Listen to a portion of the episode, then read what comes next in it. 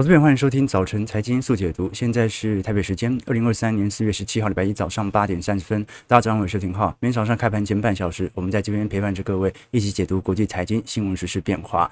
礼拜五虽然看到金融股这一次财报是比市场预期还要来得好，不过市场看空的报告反而是越来越多了。这一次周五道琼虽然收回了一百四十点，但是一周来看。道琼周涨幅还是有一点二 percent，美国股市还是在持续拉高，包括标普五百指数周涨幅有零点七九 percent，纳指周涨幅有零点二九 percent，费半是过去涨比较多了，好，这一次周跌幅是零点四 percent，但就算它下跌，跌幅也不是特别大，反倒这一次我们看到小摩、花旗、富国、花旗这些相关呃金融概念股，我们看到。全数财报都优于预期啊！摩根大通这次第一季的获利暴增了百分之五十，是五十二，来到一百二十六点。二亿美元创了新高纪录，那包括花旗这一次第一季的净利润也年增率有七个 percent，所以基本上我们看到这种在第三月份明明全球银行都在陆续爆发流动性问题的时候，这些大银行反而是受惠于在三月份的大量存款的流入。不过四月份全球的银行资金流出速度就会加快，这个反而是值得我们来做一些担忧的。至少我们从标普百指数当前的表现来做观察，目前仍然站在所有均线，包括在季线以及年线之上。那这种强势的氛围，其实从去年十月份就一路传导到现在。你说这一波如果真的是不过头部的话，那老实说，基本上也破了前高，大概有两个月到三个月左右了。那在这种状态底下，呃，其实标普更像是在一个中长期的筑底过程当中哦。如果它只是一个在空头市场的反弹，道理来讲，它不会在中长期均线上面徘徊这么久的一段时间。那近期的股市表现其实很明显了啊，就是以道琼涨势来的最为显著，标普其次。那纳指在过去一段时间，由于利率水平的宽松哦，或者市场预期的调整，它的确涨幅更大。这一波反而回调的几率就比较高了。我们从过去一个月的股市表现来做观察，全球表现最亮丽的。反而是拉丁美洲的新兴市场指数，那纳指涨幅有六点六 percent，标普有六点一，道琼月涨幅有五点七 percent。好，最近韩国股市也蛮强的，你看到几乎利空钝化，三星不管释出减产的讯息，还是释出相关利空的释放。基本上，韩国 Kospi 指数在过去一个月涨幅仍然有五点七 percent 在新兴市场当中是名列前茅的。德国法兰克福 DAX 指数涨幅也有五个 percent。那至于本波台北股市哦，因为在过去几天啦，啊，因为清明连假，所以整体波动第一没有特别大，第二就算清明连假过完之后。市场上的交易情绪其实也没有特别显著的回归，所以这一波我们反而可以看到，在过去两周，美国股市涨势是有一点停歇，但是仍然是往右上角的方向来走。我们如果观察今年的风险资产偏好，老实说波动就更大了。哦，今年表现最为亮丽的资产是比特币啊，二零二三年以来。今年涨幅已经来到八成五了啊！当然，过去我们跟投资朋友提过，这个比特币距离它的高点前波高点还有一段距离了啊！这个跌幅，这个从一百块跌到五十块，跌了五成，五十涨回一百，得涨百分之百啊！纳指的 QQ 的部分涨幅大概在十九趴，好，最近有适度的回调。那 EAFE 也就是欧亚股市的表现，涨幅有一成一。黄金今年表现也不错。仍然保持在接近十个 percent 左右。那其他的，不管是公债还是 SPY，还是相关特别股。其实今年还是全数收于正报酬的状态。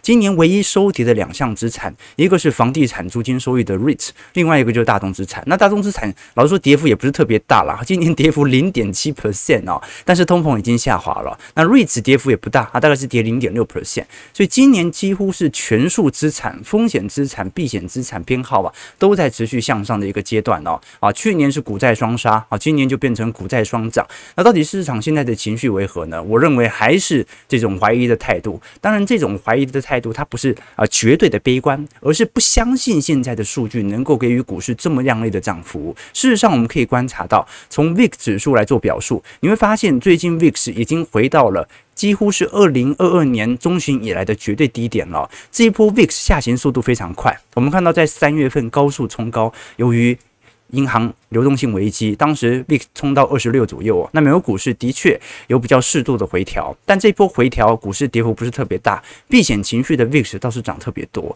现在随着时间线来到四月份，我们发现，而现在不管是两年期还是十年期国债殖利率哦，仍然在下方盘旋。这对于第一科技股的估值有更高的放大，第二市场的恐慌情绪也由于银行受到呃联总会 FDIC 的监管之后啊，有做显著情绪的滑落。事实上，我们可以了解到，在过去一段时间，联邦基准利率跟两年期以及十年期殖利率的关系哦。事实上，过去一段时间，我们从二一年年底一直到二二年中旬，你会发现联邦基准利率调高，事实上对于全球的殖利率水平是有显著作用的。但这一波随着时间线来到今年元月份、二月份、三月份，联邦基准利率还在调高啊。但这段时间，我们看到十年期和两年期公债殖利率哦，基本上就没有再冲高了。好，所以市场上其实这一次的对赌情形是很显著的哦，也就是市场上是真的压住今年下半年会有降息的可能性啊，因为殖利率水平大概也会反映大概一到两个季度之后的政策利率水平变化，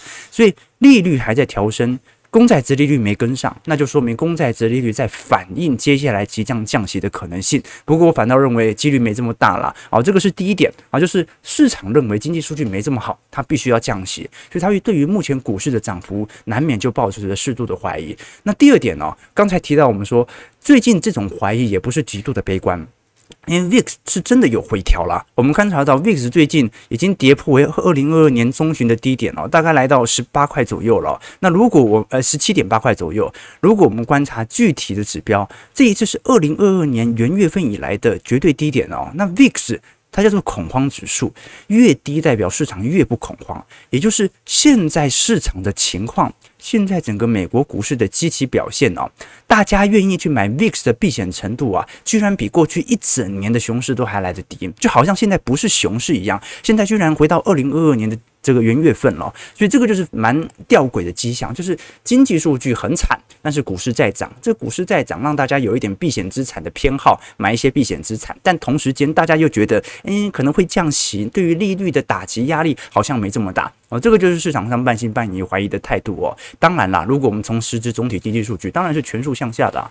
我们从美国零售业这一次在三月份的销售数据哦，很明显已经连续第二个月的持续下滑。那事实上，呃。来到负增长区间哦，你从实质销售下滑的幅度来得更快。我们如果是从美国的名目销售量的年减率，大概是呃一点五四个 percent。可是如果你观察到美国的进入通膨调整之后的实质零售销售数据啊，衰退幅度是三点二趴哦，就是你把通膨算进去，这些厂商根本就赚不到钱。包括从目前的美国实质薪资啊，大概还是负零点七二 percent 左右啊。所以我们讲说，通常联总会加息加到什么地步？也就是当美国的实质工资，我们或者我们讲说实质实薪，实质实薪的通膨率的增长力度跑赢。通膨水准就代表你赚的钱是真的有购买力的，这个时候就差不多可以呃逐步来到升息周期尾声了。那这个时间线的确是越来越近，不过我们还是要观察一下后续上升的情况有没有可能被市场的预期给搞乱了。事实上，我们可以观察到在呃本周末，不管是大摩、小摩还是。最近持续看空的美银哦，都持续释放的本周的投行报告啊，仍然对于目前美国股市啊，抱持着高风险的态度哦。尤其这一次，美国银行策略师 Michael Hunter 他认为投资者应该要全面避开美国股票，并不是说全球今年会进入超级大衰退，而是美国股市基期太高了。啊，我们过去跟投资朋友提过嘛，啊，今年美国股市最多最多市场预估就占二百二十四块，啊，这个是假设今年下半年会复苏。你二百二十四块，你给它一个中高本益比啊，用十八倍来计算，二百二十四块乘以十八倍啊，这个基本上就四千点的位阶左右而已哦。那像标普五百指数已经完全涨破四千点了，所以今年才四月份，已经到达年底。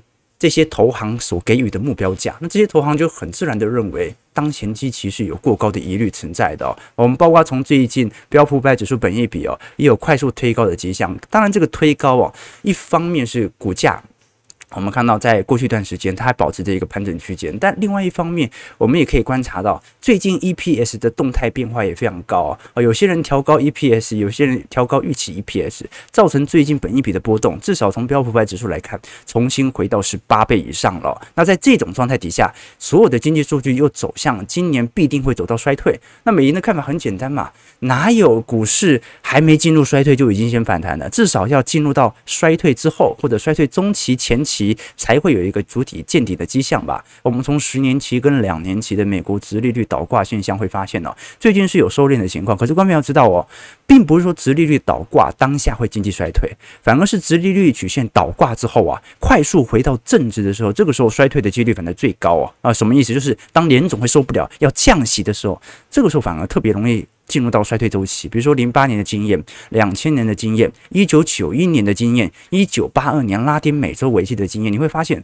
真正的衰退期并不是在直利率倒挂，直利率倒挂它只是一个前兆，而是直利率倒挂现象完全进入到正值区间的时候，这个时候压力反而是来的最为显著的。所以我们可以观察到了，呃，我们从最近非 rich 来做。表述会发现，基本上五月到六月，大家还是认为升息周期就会结束。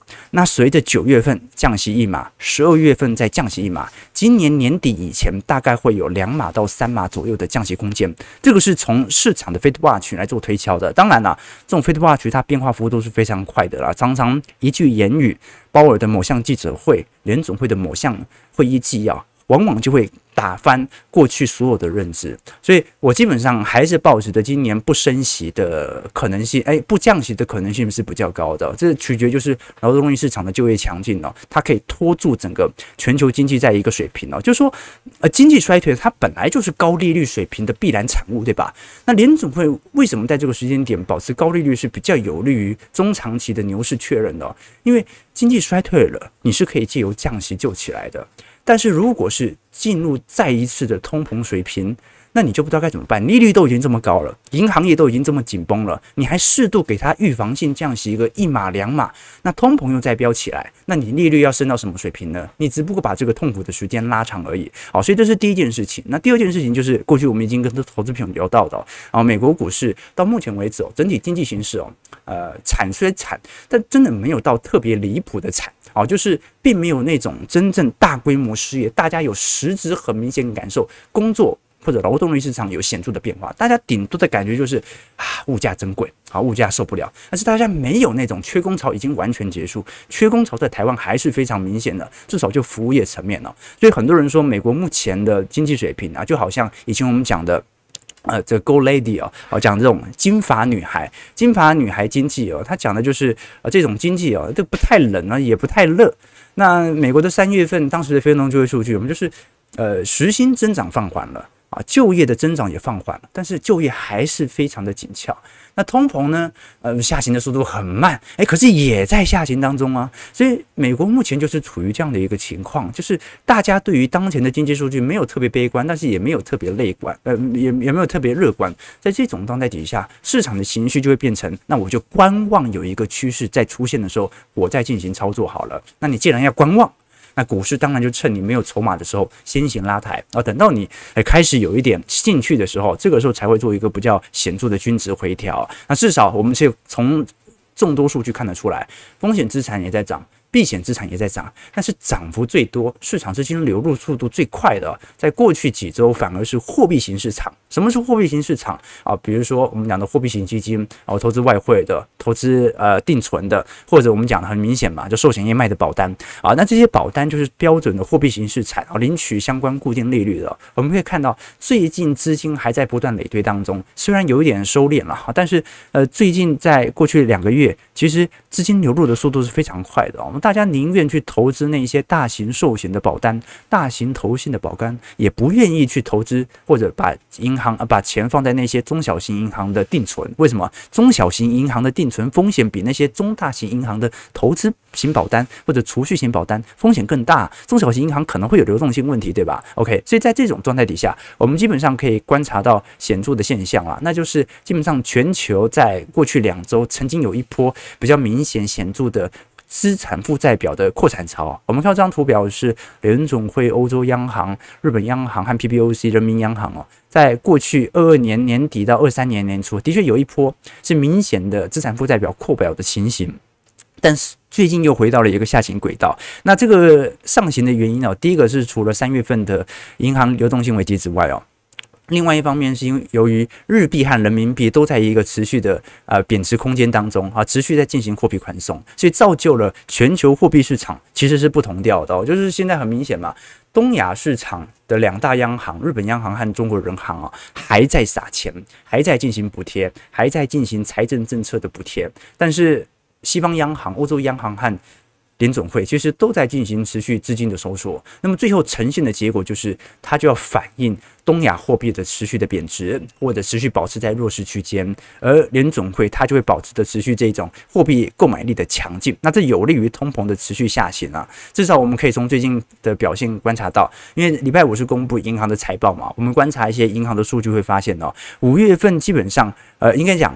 这些数据包括银行的存款和贷款哦，呃，在过去一周至少表现的幅度没有像过去前一个月那种资金流出速度来的这么快了。我们可以观察到，联总会在礼拜五所公布的商业银行负债表、资产负债表，会发现商业银行贷款哦和租赁贷款哦，在上礼拜是增加了一百零二亿美元，这就代表的资金是不是流出很多？流出很多。但是最近由于联总会已经稳定了趋势，大家没有在这么多的去讨论金融业的危机之后。后恐慌情绪的下缓，导致了市场的资金开始重新回流到这些中大型银行。当然，中大型银行的流入速度很快，但小型银行的流入速度，我们看到就比较慢一点点了。啊，这个还是来自于对于体系的不信任啊。我们只能确定的一件事情是，这些资金很多是从。存款资金流入到这些货币型基金当中，而这个货币型基金当中的趋势到目前为止还没有停止，所以只是大家没这么恐慌，但这个恐慌的局势仍然存在。那反倒是因为过去一段时间曾经有大量的资金从中小型银行转移到中大型银行来购买这些中大型银行，不管是啊保单还是我们看到的存款啊，或者说就把钱停泊在大型银行，所以造就我们看到在整个一季度财报当中表现最亮丽的这些银行股当中。啊，几乎是每一档都表现亮丽。比如说，我们可以观察到，呃，从这一次，包括摩根大通、花旗、富国，这一次所有的财报都比市场预期还要来得高。呃，像以小摩为例，啊，小摩是全美最大的这种呃，我们讲的商业型银行。那这一次它的存款哦。比市场预期的还要多高了两个 percent 啊！这个大家都知道，存款大家都在降啊啊，但是摩根大通的存款还增加啊，这说明一件事情，那就是中小型银行资金流入到这些中大型银行的速度啊，远远比中大型银行的存款流入到货币型基金的速度还要来得更加快速。那包括富国和花旗其实都是一样的情况，包括我们从最近。在整个二二年到二三年的表现哦，呃，中小型银行是真的很惨，但是中大型银行的贷款量居然也增加了。诶，利率这么高，照理来讲，过去一段时间市场的贷款量是高速急缩的嘛？那怎么会中大型银行的贷款量在利率这么高的水平，联准会还在升息啊，又变多了呢？最直观的原因，很多本来。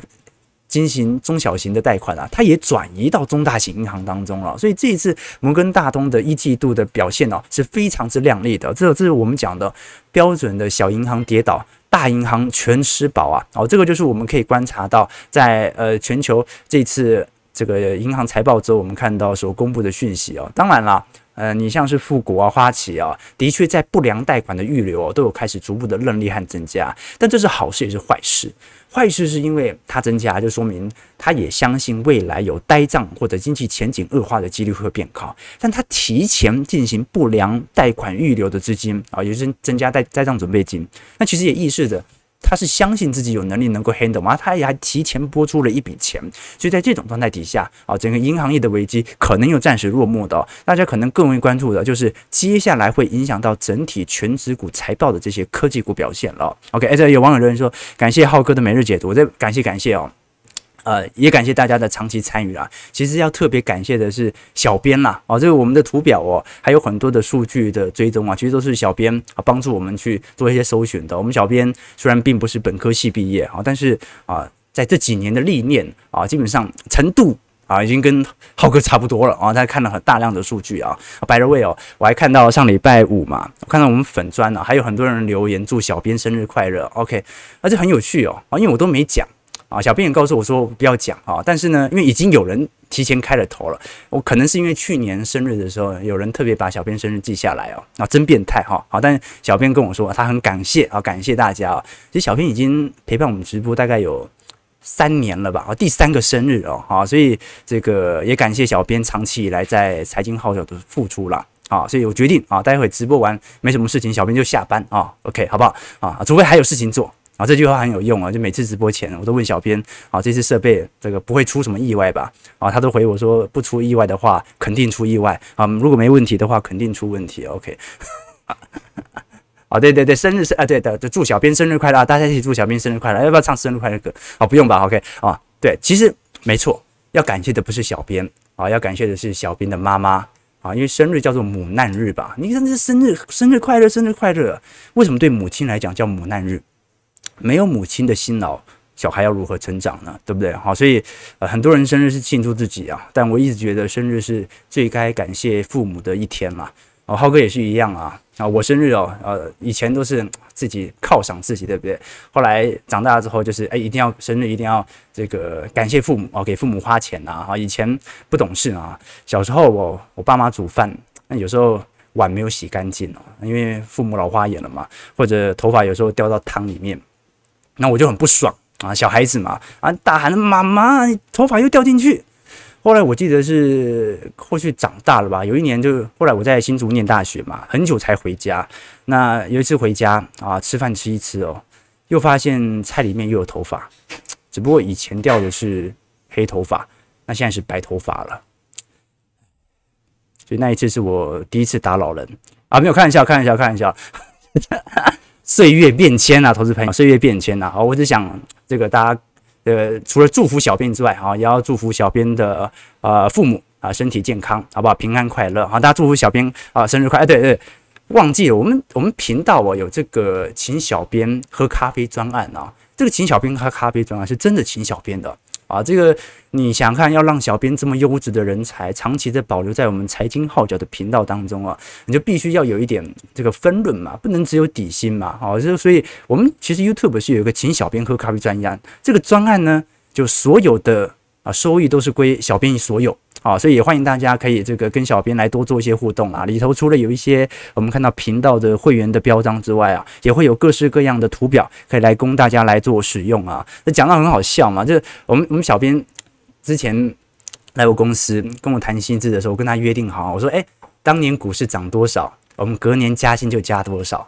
然后去年他就哭着脸问我，因为去年台北股市跌两成嘛，他说：“啊，我会不会二零二三年年薪要减两成啊？”我说：“怎么会呢？我看的是费半，然后费半去年跌幅四成嘛，所以要减减四成这样。”后来我就帮他提了一个这个方案，然后就请小编喝咖啡这样，就大家其实大家可以鼓励我们身边周遭各行各业的人啊，其实都在为了同一个方向来努力啊。好，那这个频道所所有都归小编好不好？OK，好，我本人不会抽取任何钱。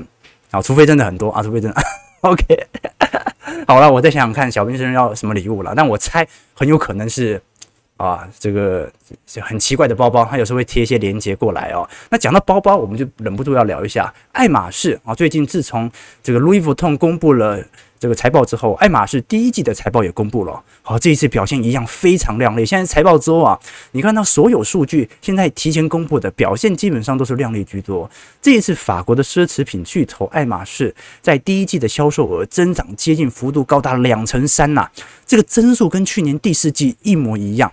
尤其我们看到，呃，这一次在呃，因为爱马仕在中国南京哦开设了一家新店啊，那整个中国市场的份额在二零二三年是高速提。提升当中啊，那也由于旅游业最近在复苏了啊，所以的确有高速的上扬。我们过去也跟投资朋友提到嘛，最近法国股市创历史新高，观众朋友不是创波段新高啊，创历史新高啊！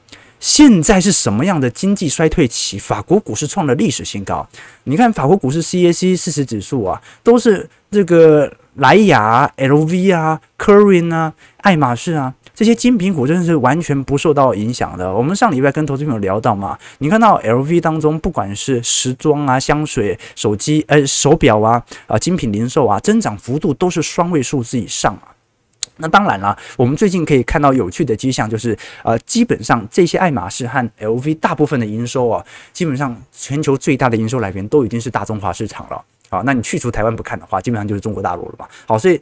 中国大陆的暴发户是完全没有受到这一次景气走皮的影响啊，对吧？OK，这个有机会我们可以来探讨啊，这叫畸形上涨好，就是有些股市的确在景气衰退期哦，它居然创了历史新高，但是这不代表全球的经济发展真的是这样子哦，它代表全职结构的这种畸形上涨状态哦。那当然了，最近我们也看到，其实呃这种奢侈品的消费哦，它增长力度已经不像去年那么快了。它是，但是它是少数表现还算亮丽的股票，就是高于预期的。事实上，我们从最近。呃，专门在追踪高端腕表的价格网站呢，叫做 Watch Chart。最近你会发现呢，劳力士的平均价格在上市价格当中普遍下跌了十六点三 percent 呢。哦，那你像是欧瑞斯啊，啊这个或者百达翡丽哦，呃，最近跌幅大概也是包括六个 percent 和两成五哦。所以最近其实全球名表是有在持续下滑的迹象在，而这代表着啊，我们以前跟投资友聊过嘛，啊，香港黑社会老大。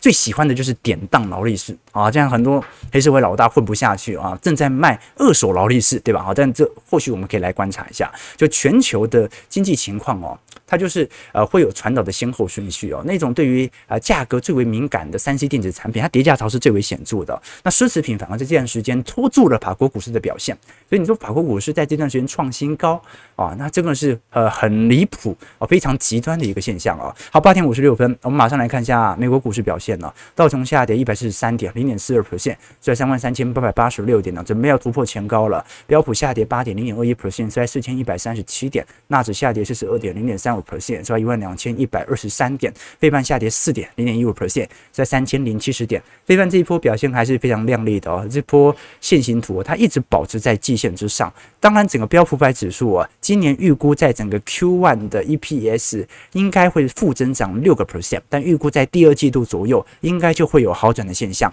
那本周我们会关注的几项消息啊，呃，第一个是我们勘察到，因为上礼拜。大部分财报都优于预期嘛，那这礼拜大家更为关注的其实是科技股了，特斯拉要公布财报了。网飞公布财报，IBM 啊，包括台积电、艾斯摩尔、科林啊，也会公布最新的一季度法说哦。那其他的，你像是纽约的美隆银行、黑石集团啊，或者像是联合航空、娇生等等哦。这个现在市场因为预期已经调很低了嘛，刚才预估嘛要衰退六个 percent 哦，所以你只有总加起来比六个 percent 衰退幅度还要来得大，股价才有持续下跌的压力。市场已经提前做保守了。那第二点就是中国预估在。周二会公布第一季度的 GDP 表现哦。那过去我们已经跟投资朋友提过了，整个中国市场在一季度其实还是有一点疲惫，但是因为基期效果已经在持续上行过程当中，但是，二季度预估会高度亮丽。好，观众要记得记得哦，现在这个时间的去年上海在封城，然后所以去年的中国经济在这个时间点呢，基期是极低无比的，所以一季度。就算表现靓丽哦，它也不是最好的。中国今年经济表现最为靓丽的，很有可能是在二季度会发生。当然了，三四季度要看复苏的情况，可能全球都开始复苏了。但是二季度按照积极效果，应该是那种啊。非常极端离谱惊人的跳升速度，因为去年封城完全没有经济成长嘛，那今年按照积极效果，年增幅就非常亮丽了。好，台北股市的表现，我们来观察一下。台北股市上周涨点是九十二点，涨幅零点五九 percent。不过贵买在上礼拜反而涨了一点五五 percent 哦。好，这说明市场上其实中小型股还算是非常活泼的。那本周大家最为关注的。可能在礼拜一到礼拜三，大家会量比较缩，因为礼拜四是台积电的法说。那这次我们看到，呃，基本上贵买，如果以中小型股来看哦，基本上已经把去年跌幅的四分之三给收敛掉了。所以，呃，往好方向想哦，是这个熊市好像已经结束了。就中小型股来看，那往坏的方向来想的话，它跌幅已经四分之三收敛了。这个时候，就算有均值回调，回跌也是很正常的吧？好，所以通常啦，这个时间线呢。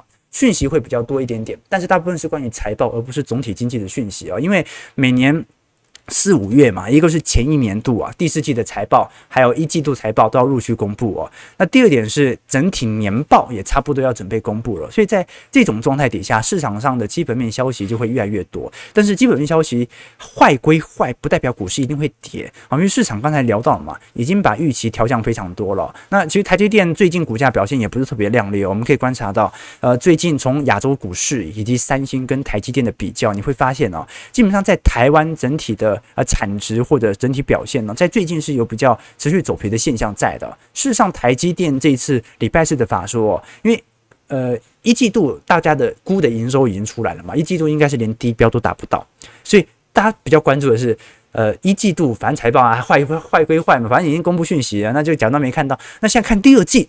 第二季台积电的看法为何？季减率会不会持续的放大，还是能够有所收敛啊？第二季基本上你要回到正值区间很难了，但是季减率缩小的可能性，这个是市场上在关注的。那另外一点就是台积电过去一直松口不愿意说的嘛，就是高雄建厂时间到底是不是延后啊？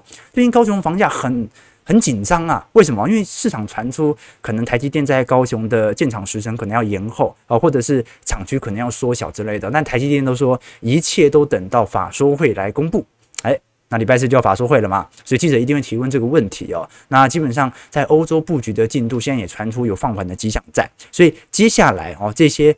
重要的讯息可能是影响礼拜四啊市场波动幅度加大的关键啊。那另外一方面，我们过去也跟投资朋友提过了，好，最近呃，陆系半导体的成长速度其实速度算是蛮快的。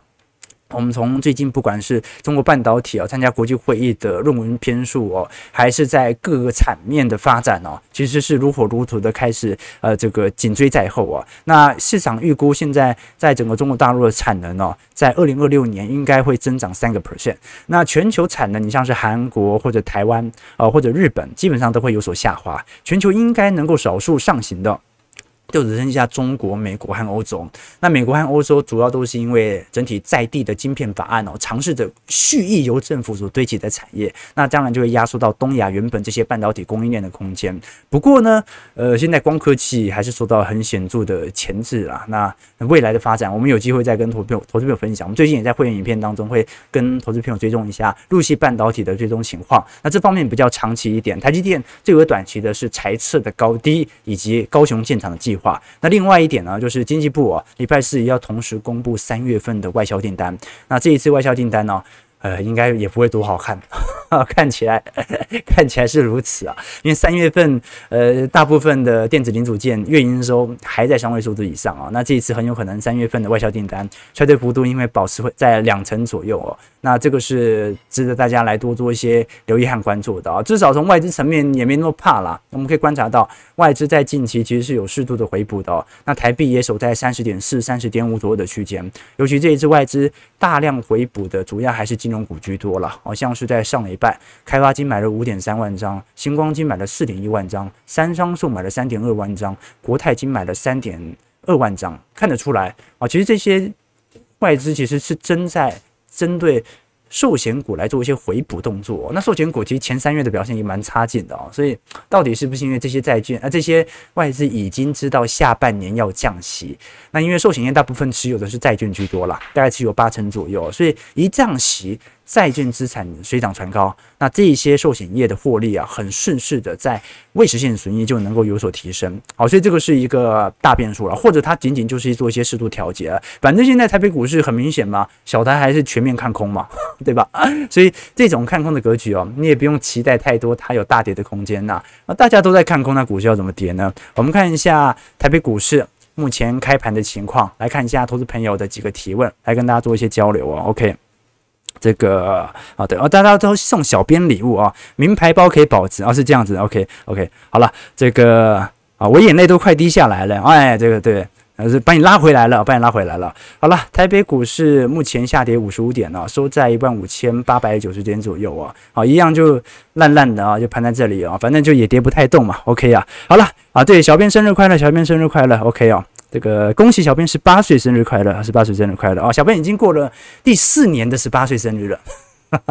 好，九点零四分，感谢各位今天参与。我们今天呢，因为主要是跟大家来梳理一下国际股市的概况。当然，投资朋友更多的兴趣可以参考一下我们的会员资产当中，除了我的个人的投资日志之外，也会有一些宏观报告啊、专题影片以及基础小白的系列知识，提供给大家多多一些留意和参考。网址在底下。那如果大家有更多的问题和想法，也欢迎各位可以在我们平台多多留言，留下于你对于我们直播的一些看法，或者你有一些想要提问的问题，欢迎在我们直播底下来做留言。有机会的话，我们在直播当中都来跟大家一起做一些解读和分享啊！如果喜欢我们节目，记得帮我们订阅、按赞、加分享。我们就明天早上八点半，早晨财经速解读再相见。祝各位投资朋友看盘顺利，操盘愉快。